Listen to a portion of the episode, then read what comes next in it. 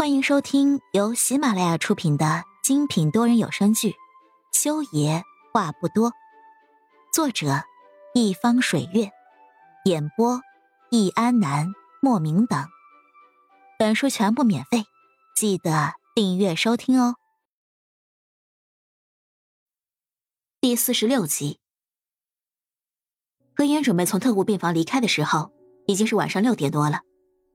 裴丽丽还在睡觉。裴木修好像是去了另外一个医院。秦叶说，他有个病人在海城空军医院。何也没有多问，不过却在心里默默记下了。这么多年，这是个习惯，他习惯的记下裴木修的每一个手术。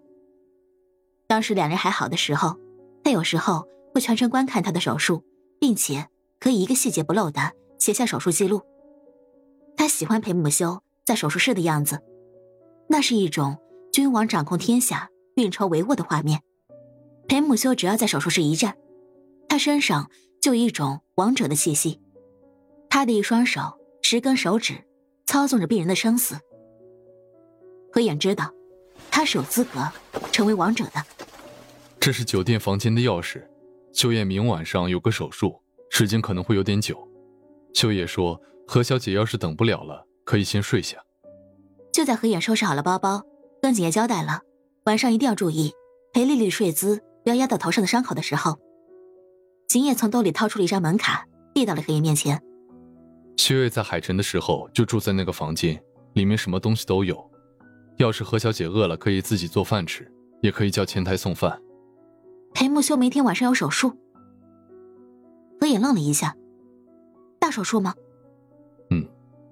景叶只是回答了一个简短的“嗯”字。何眼就已经能猜到这个手术到底有多重要了。他捏紧了手中的钥匙，迟疑了一下之后，才问道：“那他的胃受得了吗？”裴木修有胃病，老胃病，在医学院的时候就有了。那个时候，何眼跟他邻校，每天三顿的煲汤做饭给他送过去。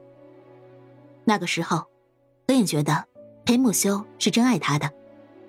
如果不是真爱，他怎么就能够那么心安理得的享受自己对他的好呢？可是如果是真爱，为什么从何暖暖一出现，两人之间的感情就变质了呢？何言弄不明白。修爷上场前会喝胃药。上场，指的是进手术室的时候。胃不疼也喝吗？这怎么可以？何言迟疑了一下，然后道：“明天中午，你不要给丽丽准备午饭了。”我给丽丽准备吧，好吗？何小姐，景叶，我比你了解孩子。何影认真的看着景叶，用一种前所未有的强势态度。我当年那个孩子，如果活下来了，肯定跟丽丽一样大了。我三年前就已经做妈妈了，所以你不要质疑我做妈妈的能力。何小姐，我不是那个意思。景叶突然发觉，何影要是伶牙俐齿起来。自己不是他的对手，无奈，他顿了一下，说道：“那明天中午，何小姐要早点来看小少爷。”“嗯，一定。”何言对景叶点点头，一脸认真的道谢之后走开。下了电梯，他给安晴月去了个电话，电话是一个护士接的。护士表示，安晴月现在正在手术台上，让何眼在医院的休息室等一会儿。何衍从医院部。去了安晴月所在的肿瘤科的大楼，找到了他的办公室，也在他的办公室里见到了一个让他意外的人。他的爸爸何善哲在安晴月的办公室。何影一看到那个身影，脚步立刻就顿住了，然后厌恶的转身准备离开。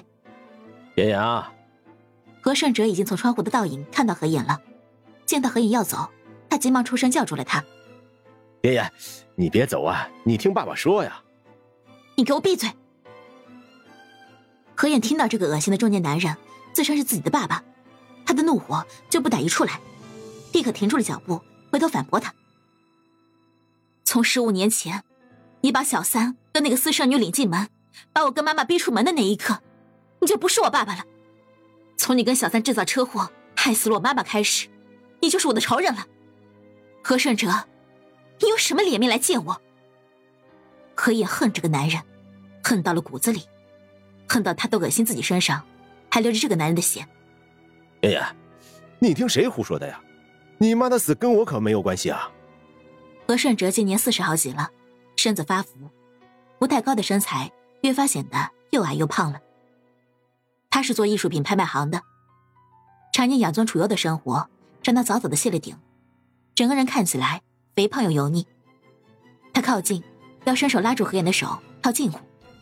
何妍厌恶至极的把他的手甩开了。你别碰我！妍妍，你听我说呀，我知道你跟你妈感情深，我也知道我对不起你们母女俩。陈暖暖的死，我不也没有找你算账吗？你，你说什么？何燕听到这句话从何胜哲的嘴里吐出来，简直觉得不可思议。何暖暖的死，你赖我；他得了尿毒症，你赖我。何胜哲，你是以什么姿态来跟我讨论这个问题的？以一个抛弃妻子的渣男的姿态，还是一个害死我妈妈的凶手的姿态？何言简直是听到了一个天大的笑话。他们竟然都觉得何暖暖的死是自己造成的。裴木修这么觉得，何家人是这么觉得，难道全世界都觉得？她真的欠何暖暖那个抢了自己丈夫的女人一个肾吗？亲爱的听众朋友们，本集已播讲完毕，下集精彩继续，别忘记订阅哦。